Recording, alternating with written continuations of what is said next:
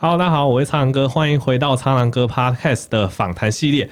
那么这一集的访谈非常的有趣哦，我们请到了两位重量级的人物，一位是语言治疗师，而且他是一个博士；那另外一位是营养师。诶，这两个组合非常的有趣，因为他们两个都同时对进食吞咽的一些精细动作，反正有一些非常精密的研究。我们大家请两位分享一下。那我们先请两位来宾自我介绍一下，先请我们的语言治疗师。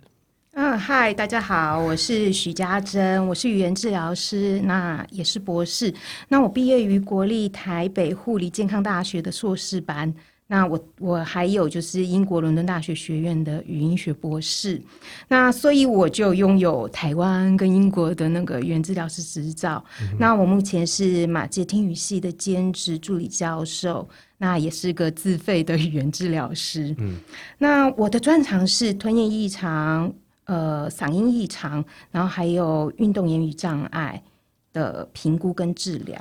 哇，感觉都是包括观众还有我都是对这一块非常的陌生的。可是这其实对应该是说一些相关的患者或者老老年人，他们可能是非常重要的一块这样子。好，我们等一下再来细聊这一块。那我们请千惠营养师呃分享一下，就是自我介绍一下，然后顺便可以讲一下，哎，两位是怎么认识的？为什么是一个语言治疗师跟一位营养师的组合？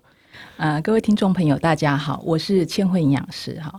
呃，我其实是之前是在美国读大学啊，营养系，然后后来回来台湾之后，就先在马街任职两年，之后到台大医院这样子。嗯、那我一直都是在老人医学病房担任营养师，还有耳鼻喉科。嗯哼。那这几年就是因为疫那个吞咽进食的议题，大家很关心嘛。像之前李登辉总统，他因为是肺炎的关系，然后就就离开嘛。吸入性肺炎是，然后还有之前像琼瑶好女士，她之前所提的议题，要不要使用鼻胃管这件事情，然后就是慢慢大家就是非常关心这件事情。嗯、那其实这件事情就牵涉到。非常多的职呃，就是直系在里面，就是专业人员在里面。那其实包含我们的语言治疗师跟营养师。嗯、那也因为这样，就是在这一块，其实我一直很努力，因为很担心自己老了被人家插鼻胃管。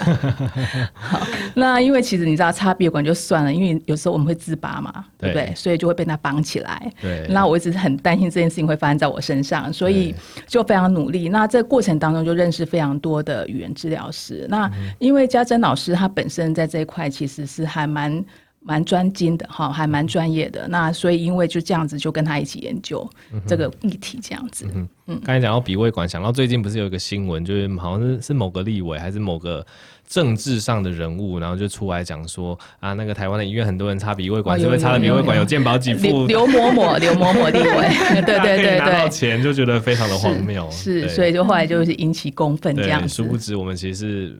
就是应该说，以医疗人员来讲，我们其实是不太喜欢，就除非必要，不然其实我们非常不喜欢帮患者插鼻胃管，因为非常痛苦啦。是，对，而且就是你刚才讲的又，又又自拔，很因为不不舒服，然后患者他们意识不太好，可能就把它拔掉，然后拔掉之后，我们就会把它。约束起来，五花大绑，然后再把它插回去，反正就是一个天人交战的过程。好，了解。好，那那所以两位其实是因为吞咽这件事情，算是你们是一个一个共同的呃兴趣，共同想要研究的主题，所以认识的这样子。OK，那我们请家珍老师跟我们分享一下，因为呃这边的听众其实包括我们对。语言治疗其实没有那么的熟，大家听到语言治疗都会想说，就是在教别人讲话。当然，这可能是其中一个业务没有错，但是其实语言治疗在医学上有更多重要的应用。我们请家珍老师跟我们分享一下。对啊，所以呃，我刚刚在聊天的时候有说到，就是呃，我那时候读语言治疗，因为我大学不是读语言治疗的，我大学是读企业管理。嗯哼，然后我的专长是那个。呃，金融方面的，哇然后我也在银行服务了一段时间。那后来呢？话太大了吧？对，话很大。后来就是去当了英文老师。我回来台湾当英文老师。哎，对了，小小的提一下，我是在巴西长大的，所以我大学是在巴西读的。哦，然后回来了之后，回来台湾是来探亲的，结果一留留了十几年，将近二十年。所以你，哎，你是从小就在巴西？对，我八岁就过去了。哦，所以你的、你的、你的中文是？嗯，我非常的有语言治疗师。你看这样子没有砸掉我们的招牌，对，完全听不出来，就是 觉得就是个土生土长的台湾。所以你看哦，训练是有效的。那所以那时候就是呃，我是在英国里兹大学读那个硕硕士的时候，英语教学硕士的时候，就发现说，哎，有一种东西叫做语言治疗，哎啊，原来是可以治疗小朋友。然后回来台湾之后，就有朋友介绍，所以我就上了北护，然后读硕士班。然后我一直到硕士二年级的时候，才发现说，哇，天哪，原来不是只有语言。然后不是只有嗓音，竟然还有一种东西叫吞咽。嗯，然后我就在开玩笑说：“我的天哪，我原来要陪病人聊天、唱歌，而且我还要陪他吃东西、喝水，觉得说哇天啊，包山包海的。”嗯哼。OK，所以其实你是从一开始跟语言治疗师，其实你完全没有 touch，然后是后来就是感觉是因缘际会，然后发现这个东西它其实是非常的重要。那是什么样的一个契机让你觉得哦，你要你就要整个转过去，然后然后投身这一行这样子？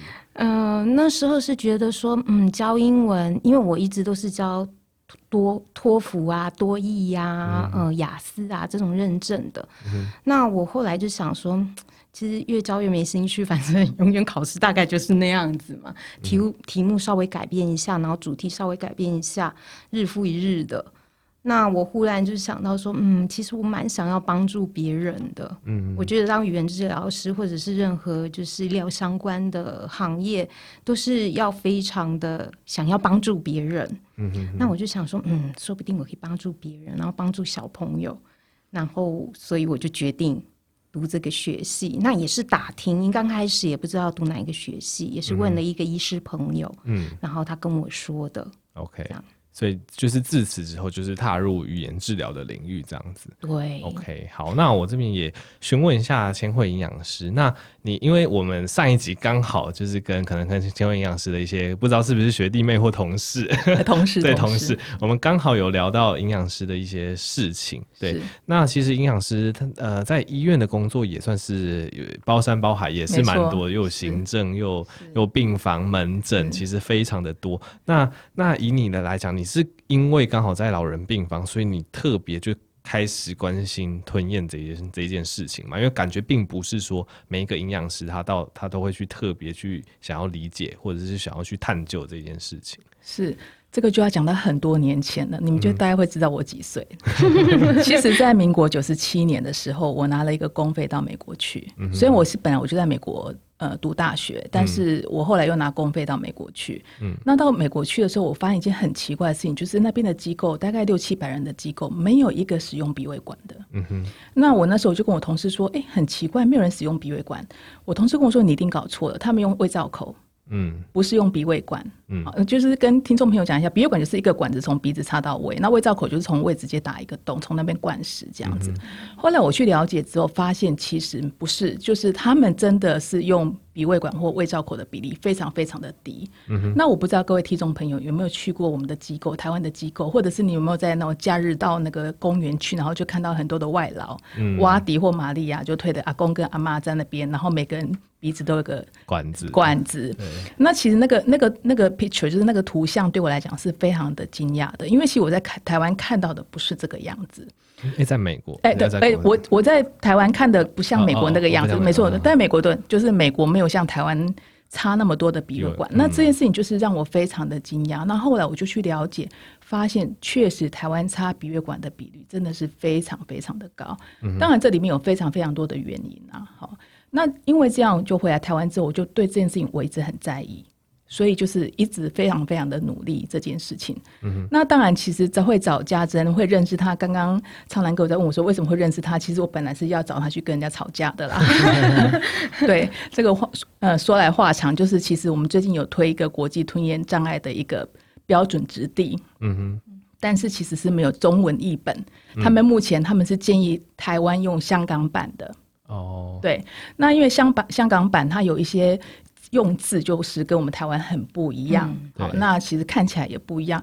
我就写信去跟主席说，哎，这件事情好像不太 OK，因为我们台湾绝对没有办法用用广东话来表示。嗯嗯。那后来他们就说好，那我们就开会这样子。那你知道，英文虽然我在国那个美国读大学，但是。如果要吵架这件事情，基本上还是要找语言治疗师来，可能那个吵架的那个功功力会大增这样子。那其实是因为这样，呃，所以就是跟家政老师就是有一些联系这样子。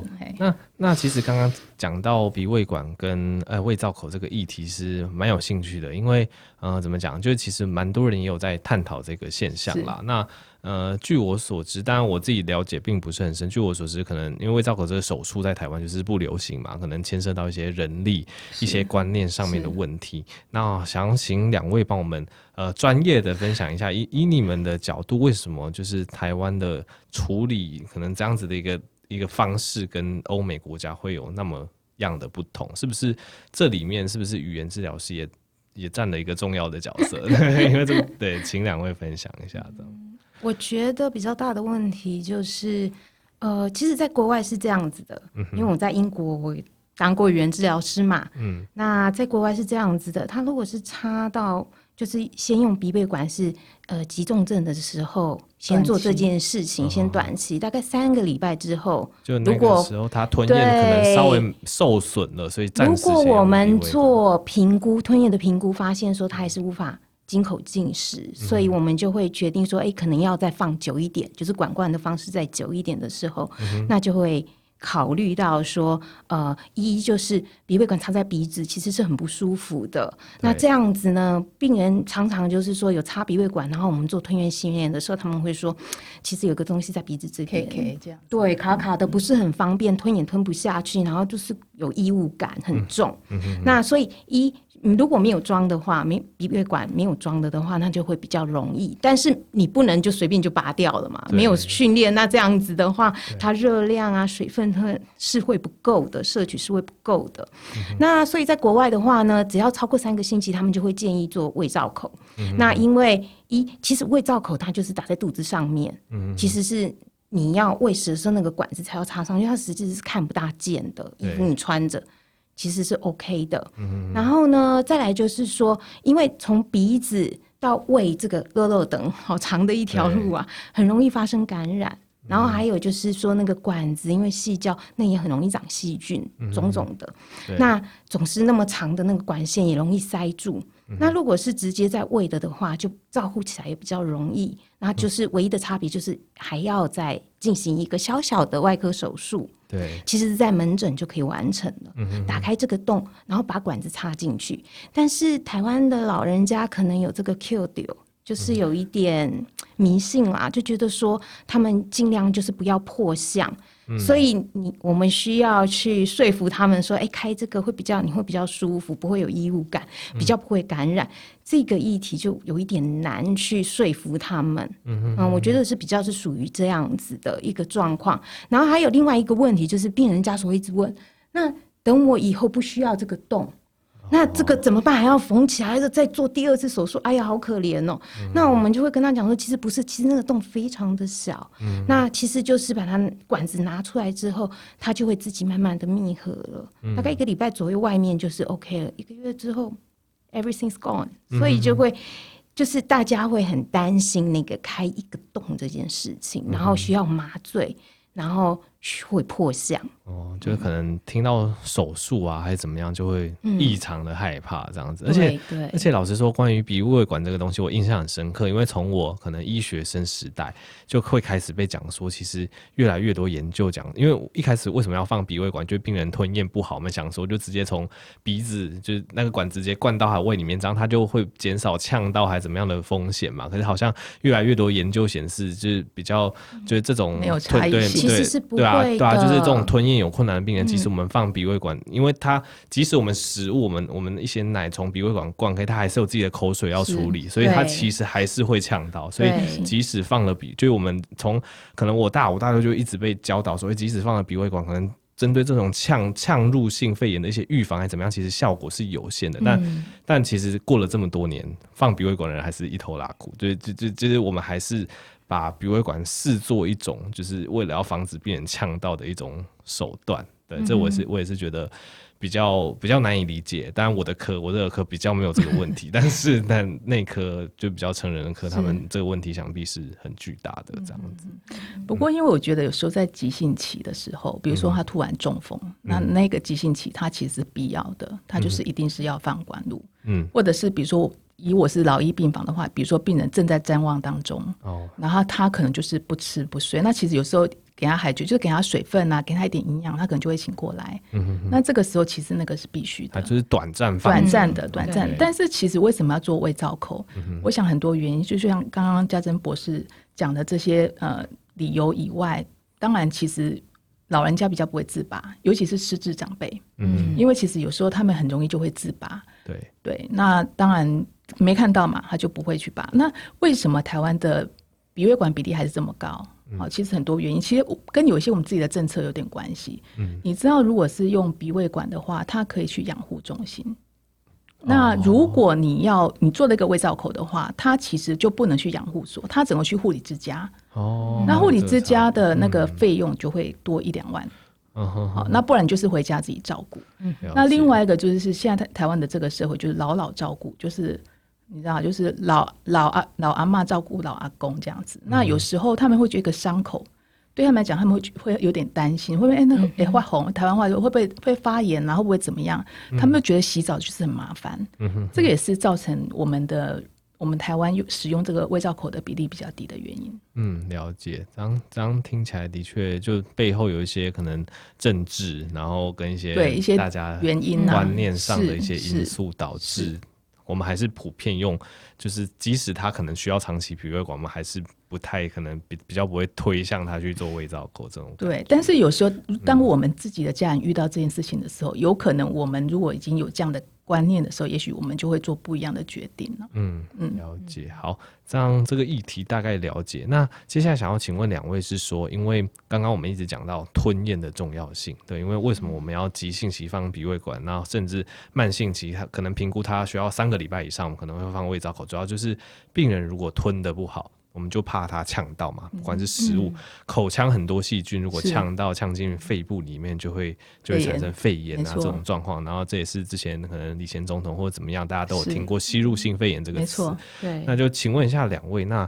吞咽训练这一部分，就是请两位跟我们分享一下这个吞咽训练是怎么做。那你们有没有遇到一些有趣的案例跟大家分享一下？这样子，因为其实我觉得这一部分是很多很多人会忽略的。对，因为大家有时候会觉得，哎，是他鼻胃管，那我以后我我以后喂食就用鼻胃管啦，我就不用去管他的吞咽。可是其实不是，因为刚刚讲了，即使你放了鼻胃管，你还是有自己的口水要处理。所以吞咽训练它在无时无刻其实都是蛮重要的，我们要试图让病人的吞咽功能是比较好的，让他减少呛到的风险。就对，就再麻烦两位跟我们分享一下这样子。呃，吞咽的训练，当然我们不是就这样随便就训练了。嗯，一刚开始当然是一定要先评估。对，那我们就会诊断。那评估语言治疗师的话，我们会让他是呃各种不同的质地。嗯，所以像说水啊。经常就是临床上面就是水啊、布丁啊这一类的，但是我们有那个国际质地的那个标准，嗯，所以我们就是会 follow 它的那个不同的那个等级。然后它是零到七，所以我们会尽量就是尽量大部分的等级都试一遍。Uh -huh. 然后还有就是另外一样很重要的东西，就是除了质地以外，还有就是呃量。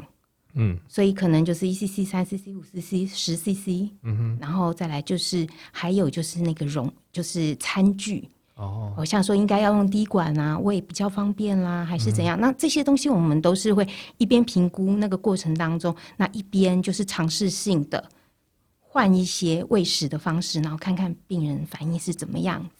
然后再把这些东西也交给家属。嗯、然后日常的话，如果是在训练的话，在诊间里面，我们会依病人的问题，因为呃吞咽其实不是大家都说啊，就放在嘴巴里面，然后就吞下去，然后到位。嗯、那其实我们会分一些期，所以我们基本上就是分四期。哦，有口腔准备期。基本上是咀嚼，嗯、然后有口腔期，就是你咀嚼完了之后，它变成一个团，对不对？嗯、一坨东西，那你要舌头要把它往后面送。嗯、那往后面送的时候呢，经过比较后面的地方，呃，它会有启动吞咽反射。嗯、那启动吞咽反射的时候呢，它就是自动化的。然后那个咽部，这个就来到咽部期。嗯、那咽部期呢，呃，咽部其实就是嘴巴后面的那个那个腔。对，那。咽部期之后呢，呃，等到食团呢到了那个，我们是讲说是一个缓咽期，它基本上它就会打开食道，嗯，然后它进入食道的时候就是食道期了，嗯嗯嗯。那所以这四个。它有这四期，那我们语言治疗是除了食道期没有办法，那是蠕动，对，这是自动的功能，我们没有办法做。那前面的这三个，我们都会去，呃，甚至于甚至于还有认知期，就是然后认得那个食物，然后口水会开始分泌，嗯、啊，那这个部分我们也会跟那个职能治疗师并一块合作，然后来去处理病人的问题。嗯、然后训练的的话呢，手法的话呢，基本上有两种，一种是叫做间接。一种叫做直接，嗯哼，那所谓的间接呢，还有分很多的细项。那我来笼统的讲一下，就是像说姿势，所谓的姿势就是坐要坐正啊，嗯，然后呃，我们有那个就是头要转啊，或者要倾斜，你转就是转去患处，就是你比较不好的那一边，嗯、把这样子食物就不会从不好的那边过。它会从好的那边过，哦、然后呢，呃，头倾的的话，它是利用那个地心引力，嗯、然后让食物掉下来。所以你舌癌的病人就会用重力的方式。你头如果要请的话，要请在好的那一边，所以转要去盖住坏的那一边，然后头请就是头要歪歪的时候，请在好的那一边，让食物到好的那一侧。对，然后这些东西都是叫做间接的手法。嗯、那甚至于还有就是头要低低的，让它流速比较慢。哦对不对？或者是仰头，嗯、像说舌癌的病有没有舌头的时候，要往往怎么样往后面送，哦、所以就仰头这样的方式，是是，对对，像说这一类的。然后呢，还间接的手法还有一个就是质地的调整。调整。嗯、那这个是应该是讲说语言治疗师所有的王牌通通用完了，嗯，没有效了，嗯、就会。再用这一张王牌就是质地改变，没有潜力再做复健的。那这样为什么要要放在最后？因为呢，质地的改变会。影响你的口感跟味觉，哦、然后人非常大部分病人都不大能接受，嗯、尤其是你让他吃那种糊糊的，嗯、看起来就呃好恶心哦。对，所以能训练的话，当然还是以他们功能性的训练。对、嗯，如果能够进步，然后维持他原本可以吃的食物，这样是最理想的。然后还有一些直直接的那个手法的话，它大部分都是 focus 在那个咽部期，要怎么样子让吞咽反射，就是说反射的过程当中。喉部要上台，然后怎么样子让那个气管可以关闭的比较好？对，因为很多呛到就是你吞的时候的动作来不及，对不对？然后那个那个东西就直接跑到气管，你都还没有盖起来。叫崩溃为就是吃饭又讲话，这个就这个不好。千惠营养师在在台大医院的话有。呃，因为你主要还是营养师的身份，那你会参与这一类，就是呃，与就是吞咽附件这一块吗？其实我想，不管是谁都一样，就是说，如果你对这件事情很有兴趣，或者是很有这很有使命感的时候，其实是很愿意。呃，另外花一些时间做，就像我今天强迫你来认识我，其实也是一样。就是我觉得，因为有一些使命感，所以我就会很想要做这件事情，因为我觉得这件事情很重要。嗯、那其实刚刚嘉登博士在讲这个食物质地的部分，其实当然就是因为其实进食是需要。我们的口腔协调要好，他的舌头啦、咀嚼啊、协调能力要好。嗯、所以，如果说我们今天食物，你想想看，就是一个很松散的东西在嘴巴里面，它就要舌头那边扫扫扫，要扫很久才要把它成为一个食团，对不对？对。所以，我们食物质地的调整，就是我们帮。这个人他把食物调整成已经是它的凝聚性稍微好一点点，可以很容易形成食团就可以吞了。Uh. 原则上大概会是这样。当然，他那个比较细节的部分呢，就看我们未来有没有机会可以再讨论这件事情。嗯、但是其实它就是其实是蛮有趣的啦。嗯、那食物质地也很多种哎、欸，随便讲一个，是你知道统一布丁跟一一美布丁，你们都觉得是布丁。嗯，其实不大一样，但是其实它是不一样的。义美布丁比较嫩子，它它粘度稍微高一点 哦。但是像像统一，哎、欸，我不知道可不可以这样讲厂牌，就是比如像统一布丁，它的粘度没那么高。哎、嗯欸，其实你知道那个质地都是不一样，那这个是非常有趣的一件事情。嗯，对。那比如说像统一爱玉好了，哎、欸，那个中华爱玉好了，它就是比较水。嗯、没有，那其实每一个东西的质地，他们都有他们的特异性。嗯、那每一个人适合的其实都是不一样的。对，哦，这好有趣，所以你们还要去研究，就是。各种食物，对，所以就把各种把它试过，没错，没错，没错，没错，就是包括什么白木耳跟跟有没有很多那种人家厂牌做好的一罐一罐，其实都是不一样的。哦，而且这样感觉也是非常实际，因为你们就可以去推荐病人说，一套依照他目前的状况，可能比较适合。感觉很专业，我就跟他说，你只能吃某一个牌子的某个什么东西，或者你只能吃统一布丁，不能吃一美布丁等等，或是你不能吃自己的烤布蕾，烤布雷可能是最黏的哦，因为黏。是对吞咽是很不 OK 的。嗯嗯嗯，对，我觉得吞咽这个议题之所以之所以重视，大家又相对来讲可能又没有对于它有那么大的重视，是因为其实这件事情对没有发病或是对年轻人来讲，其实很难想象。是因为是因为对对我们来讲，可能我们就觉得我们了不起红痛而已嘛，对不对？我们觉得吃东西就是 反射，是是自动化的东西，就是而且就是你可能还边看边电视还可以边吃 东西，所以我们会觉得那是一个很自然而然，然后不需要加以控制的东西。可是等到可能老化，或是更多像是中风的一些患者，他们开始失去一些协调能力之后，才发现，哎，原来。吞咽是一个需要那么多精密合作，就你各种肌肉要协调和分工，那是一条漫长的路。那其实分享一个故事，就是前一阵子，就是我们病房的总医师哈，那就晚上十点多打电话给我，嗯、他说：“千惠营养师，我跟你讲，我觉得我爷爷应该是故意的。他今天自拔鼻血管四次，嗯、你知道，当到第五次，他的就是他的孙子，就是我们的总医师，他说他没有办法。”他没有办法再帮他野插，因为他觉得他超级舍不得这件事情。嗯嗯。那其实你知道，很多病人自拔之后，有时候就他就能吃了。没有，其实他当初有可能被放鼻胃管的原因是，其实他只是一个短短暂的，那后后来可能就没有一个很好的评估，到底他能不能吃。好，那当然后来我跟他说没关系，我明天绕人去你家看。好，然后因为刚好我也认识蛮多语言治疗师，所以就带了朋友哈，另外一位语言治疗师去他们家。哎，后来他也就真的就是有口进食，鼻胃管就拿掉了。嗯嗯嗯嗯，所以就变成可能。另外一个问题就是说，有时候我们放着，然后我们可能因为是我不是太确定是不是台湾的医院的原治疗师会比较缺，或是大家工这可能也可以请你们分享，可能是工作量很大还是怎么样，我们可能放着，我们也不会真的去非常勤劳的评估说，哎、那什么时候可以拔？有时候可能放着就。放蛮久一段，forever and ever。我需要解释一下，就是医疗分等级嘛。对，现在又来到这个主题，医疗分等级。那其实像说，我那时候实习的时候，我是在那个教学医院，我是有论过马偕。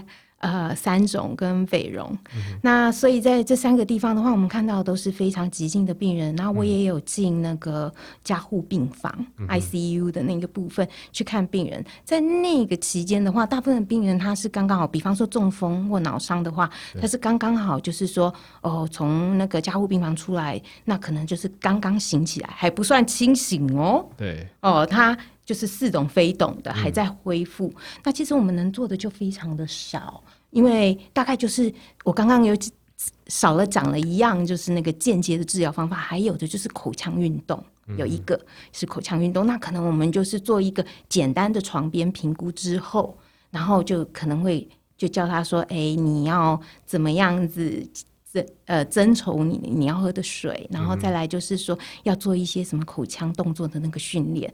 但是很积极的那个食物的训练，我们就不大会做了。为什么呢？”因为人不是很清醒，不大能听你的指令，嗯、很危险。对，然后就可能噎到。然后之后呢，我后来刚回来台湾的第一份工作是，就是从英国回来台湾的时候，第一份工作是在亚大，然后就雾峰那边，然后也有在亚大医院兼职，在他们的复健科。那我那时候收到的病人比较多，就是急性后期，嗯、就是所谓英文的 subacute。他们可能就有一段时间，但是就是说在医院有做了一些复健，简单的，可是现在又又来到那个急症后期，然后不管是住院也好，还是居家也好，那他有这样子的需求，但是他们的需求就会不大一样。嗯，比方说，呃，我来说一个 example 好了，就是有一个家属，一个 baby。他太太跟我说：“诶，我发现这半年我先生表达的能力比较好了，也比较听得懂指令了。嗯，那的确，我接手的时候，他就发现我做了很多的事情都是原来还在急重期的时候，语言治疗师没有做的事情。嗯，就是让他尝试一点吃，因为我评估了之后诊断了，然后知道他有哪里有问题，就开始调整一些。”哦，开始让他一口进食，不同的质地，然后水应该要怎么处理？他就说，原来的那个语言治疗师都没有帮我这样处理耶。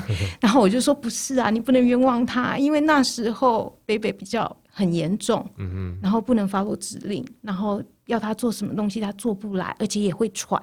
有很多的病人中风完了之后，呼吸不协调，容易喘。嗯、所以如果是这样的状态，我们就是没有办法做太积极的东西。对，没有办法到到亚急性的时候。然后我后来也有收到一些是从有长照，就是他们可能发病已经超过一年了，已经算是慢性了。嗯、那进步可能就是非常的有限。嗯、那他们从长照的的那边有接受一些长照的那边的治疗之后。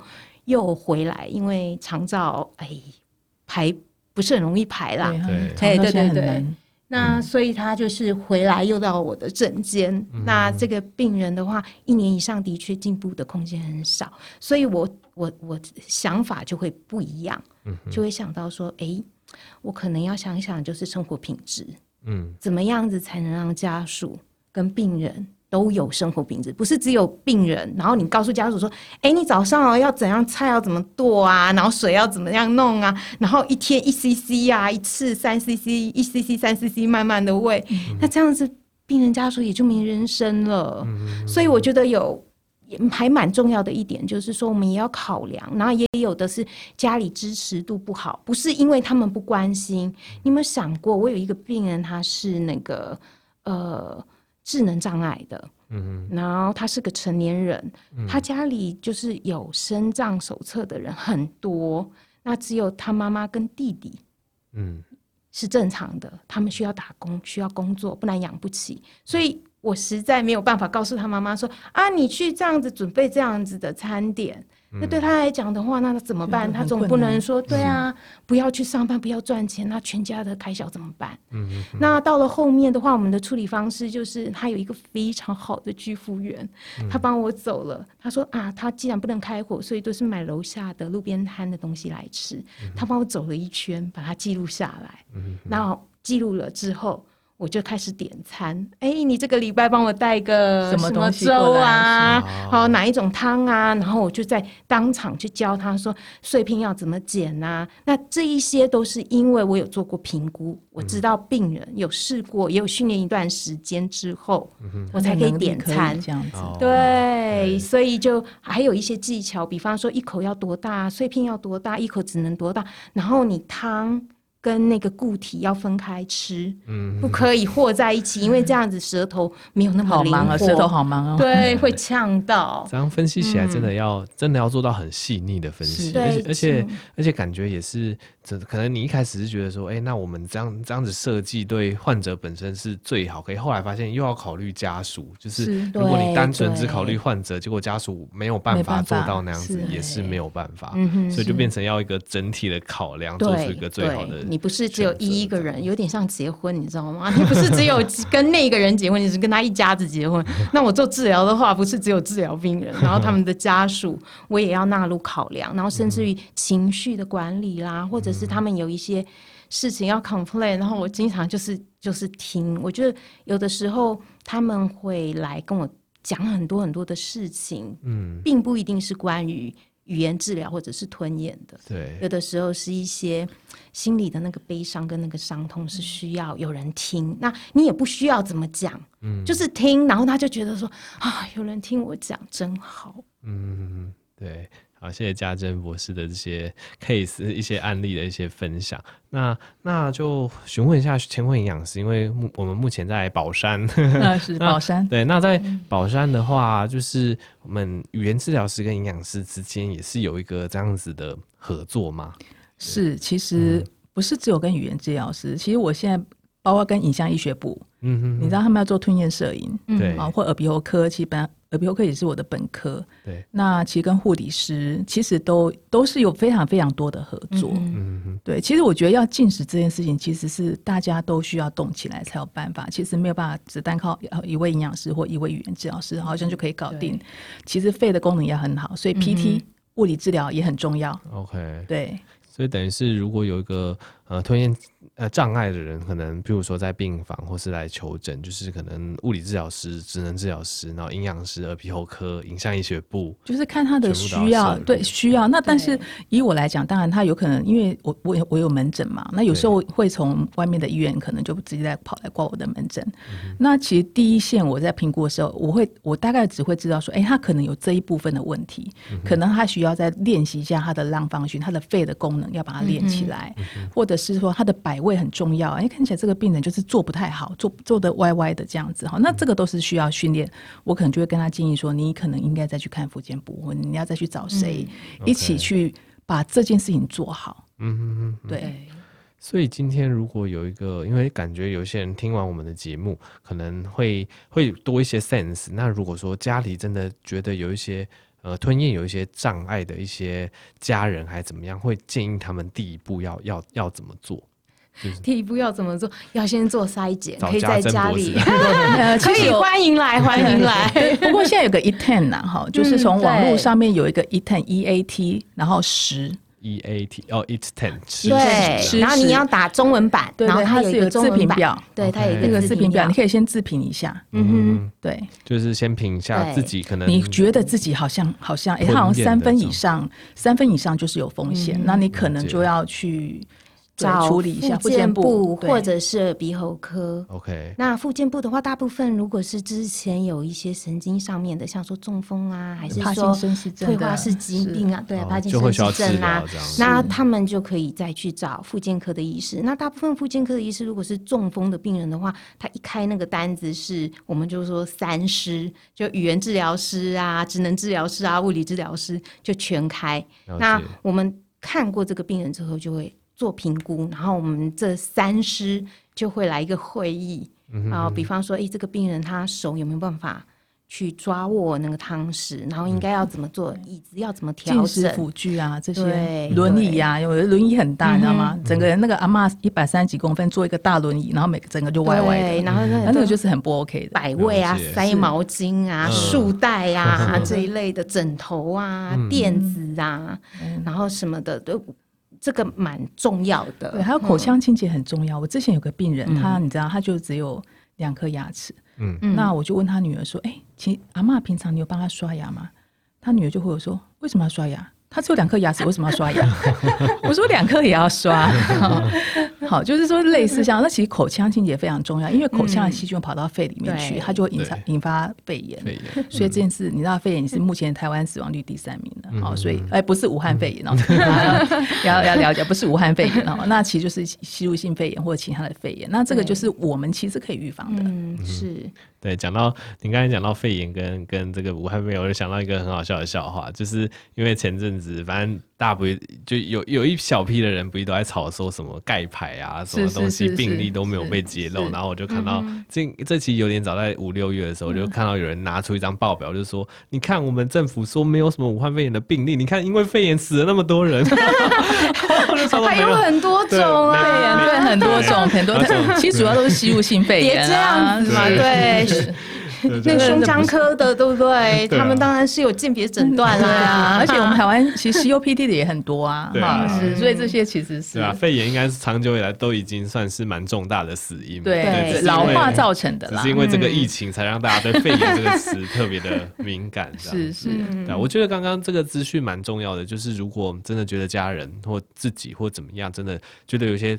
吞咽方面需要，可能可以再进步空间，可以先自评。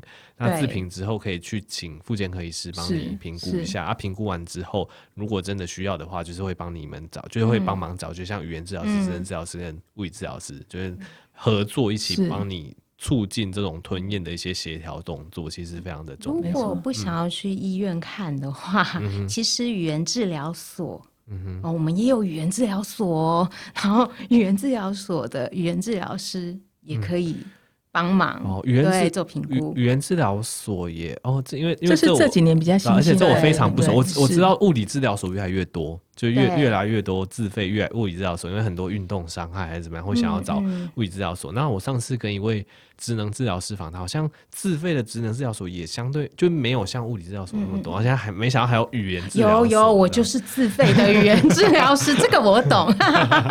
对，就是就是开始越来越多。是对对，因为我们可能就是。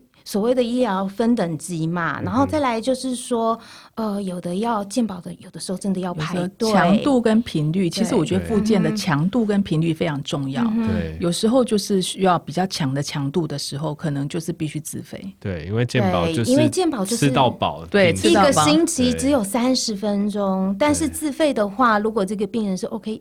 或许可以在短一点的时间里面天天来，嗯、哼哼然后或者是说一个礼拜两次至三次，嗯、哼这样子让它频率增加，然后让它可以做比较快速，在黄金期就可以 cover 过来。嗯嗯，对，其实大家也不用听到自费就觉得哦，这很贵还是怎么样，其实有时候你。有时候健保真的是它，它可能可以满足绝大多数人的需求，但是如果你想要更好，就是你想要要求更更更高的品质，老实说。呃，健保有时候是真的没办法做到，它就是一般般嘛。对对，它就是大碗大碗饭，然后大家都有一点东西吃，但是它你它没办法让你吃到，没办法让你点菜，就是基本的啦，让你有基本大锅饭大家吃得饱就好。你想要吃牛排，对不起，你自己去外面买。对，是。那那像语言治疗所的话是一样，就是。只要是有有类似医师的医嘱之类的，就可以到你们那边接受治疗吗？还是其实可以直接去找？可以直接找我们，而、哦、是可以直接对直接找我们，不需要是有医嘱的、哦。所以这个不太一样，嗯、因为之前问物理治疗师，其实物理治疗所其实他们就算自费也会需要医嘱，对，所以这是可能法规上不太一样的地方。对对，了解。好，当然越来越了解。我我觉得我跟每一次就是跟不同的师，然后跟不同的人访谈，我就觉得哇，这个就是。怎么讲？就是医疗业的一些怎么讲？我们都说小相关很相关小螺丝钉，其实大家都很重要，各司其职。而且，即使我们都在医疗业，我其实也都不太不就大家都在自己的那个象牙塔里面，我们的堡垒里面，只是都互相不了解对方在做什么。我要讲一下，就是关于医嘱的部分。当然是你如果已经有一个诊断了，医师有开那个医嘱，然后你决定不要在医院做。想要找找自费的是 OK 的，嗯，然后呢，再来就是我们也有那种他没有什么病，他只是老化，哦，就单纯退化对，但是我们大部分会有一个原则来，然后我们评估了之后他有问题，还是会请他让让耳鼻喉科医师做一下，呃，也许内视镜的检查或者是什么，嗯、去排除一些东西，像说，呃，我的另外一个专长是嗓音嘛，嗯、那他说他扫下很久了，嗯。那我怎么知道？对，你扫下很久，也有可能是因为声带有病变呐、啊、哦、喉癌之类的啊，嗯、所以要排除这些东西。所以必要的时候，我们还是会转介，就是他直接来，嗯、然后就说：“哎、嗯欸，我这个问题困扰我很久，但是我没有去看医生，但是我们还是会转介回去医院拍一下。”然后去去做那评估是对，让我们知道。那吞咽一样，虽然说吞咽的那个评估不一定要仪仪器评估，所谓的仪器就是 X 光摄影，然后跟那个内视镜是呃吞咽内视镜这两种，不是说一定必要。但是有的时候你知道有一种东西呀、啊，你呛到的时候不会咳嗽，silent。对，它叫做缄默式吸入，对，然后比较怕的是这一个，你还会咳，然后还咳得出来，哎，还好，还有一点救，对。然后有的时候我们以前有遇过，就是那阿妈吃的很开心，失智阿妈吃的很开心，然后我们就觉得说，哇，她吃的很开心，可是。就是怪怪的，而且 有的时候他会低烧，还有那种对，就会低烧，然后就觉得很奇怪。送去一拍，哇，我的天哪，怎么这么多东西都跑到肺了，吓得半死。那像这样子的 case 也是有的，因为他就是老化或者中风了之后，他神经有一些变化嘛，他他没有什么感觉，然后所以咳嗽啊吞需要感觉回馈。咳嗽也是需要感觉回馈啊！嗯、你没有觉得痒痒的，或者是哪里对不对？跑到你的声带啊、气管，你是不会咳嗽的。嗯嗯，对，所以就是还有这一个这个部分，哼，真的是非常的细，对，蛮多东西。不过我要提醒一下，就是之前曾经看到病人就是边吃边咳。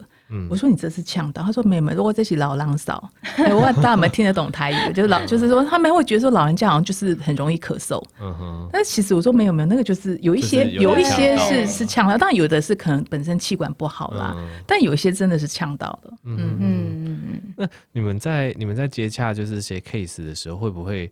诶，因为我们刚才就讲了蛮多正向的东西嘛，你们有没有遇到一些印象比较深刻，是那些 case 觉得嗯，袁治疗师是来是来干嘛的？然后 对，然后然后反而对你们就是可能有一些质疑，还当然最后可能会化解啊，但是可能因为我觉得很多民众还是不知道这个职业的存在，然后可能会对你们有一些质疑啊。对你们有，我先来讲一下好了，就是有一次就是我们在病房，然后因为要看那个病人的吞咽，那一般来讲我就会先找一下病房的的那个语言治疗师。嗯、那因为我先到，对，那我就跟他说：“你等一下，我们语言老师等一下就来。嗯”然后那个家属说：“语言老师来干嘛？我妈已经不能讲话很久，他来干嘛？你们不知道来干嘛？” 我说：“哦，没有没有，我们的语言老师以教吞咽。”他说：“哦哦哦，哦 我们的业务很广，是是，是。所以有时候有时候我们的民众就会觉得说：‘哎、欸，语言老师就是跟语言有关，因为好像那个职称的关系，其实他们也是管吞咽的。’对，我们也陪吃饭，陪喝水。是是对，那嘉珍博士有遇到什么比较印象深刻，还是就哦，你都可以非常厉害的降服各种？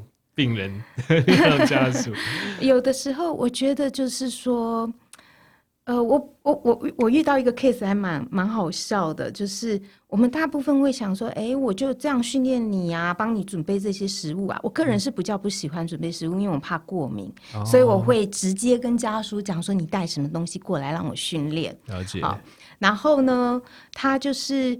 就是有一有一次一个 case，这个还不是我 case，我听到的，嗯、就是说那医生就说，哎、欸，我们准备要把鼻胃管了，然后就是说要让他试着喝一些水哦，然后就是内视镜检查，一边一边检查，然后一边让他喝水，然后喝水啊，吃布丁啊，就这样子，哦、嗯，然后吃个饼干，然后就这三样，然后叫他准备。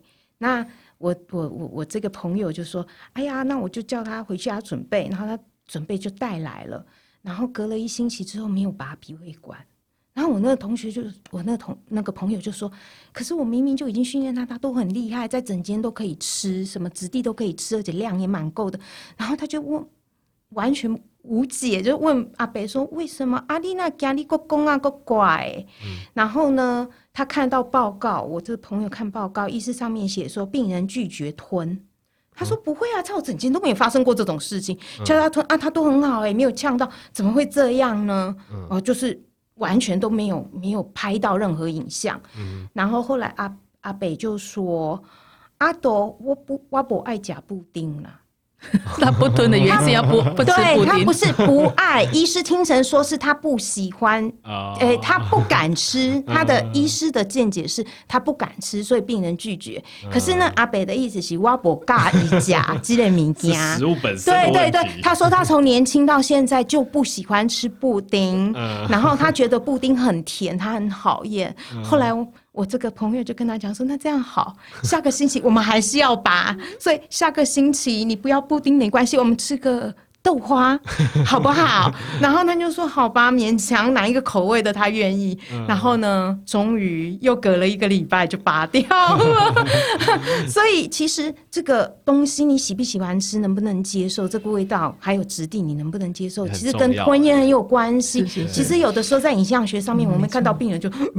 嗯，这样子并不是他是吞咽障碍，嗯、有的时候要问一下，他觉得很恶心那个质地，哦、然后那个味道，哎呦，你 你上面给我加那个什么东西，那个有一个味道，嗯、那有时候是显影剂，味道不是很好吃，嗯、对，他会有这样子的现象。鉴别说是真的吞咽困难，还是我是他不喜欢吃这个东西？